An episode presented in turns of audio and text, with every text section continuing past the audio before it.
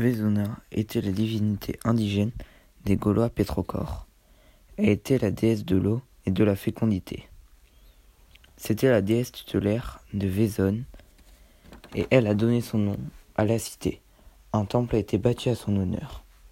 Au premier ou au deuxième siècle après Jésus-Christ, le temple gaulois, appelé Fanum, a souvent une forme ronde ou carrée, entourée d'une galerie basse. Le temple romain est souvent rectangulaire, avec un vestitule, un pranaos à colonnes ouvrant sur une chambre sacrée, une cella. Ce temple est, organisé sous la forme d'un cylindre, procédé d'un vestibule entouré d'une galerie supportée par des colonnes.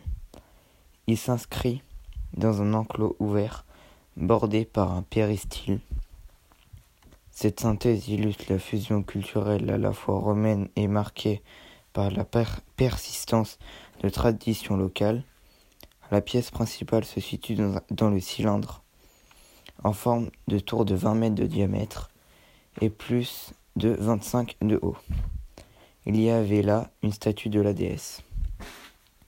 C'est le principal temple de la cité lors de la fécondation.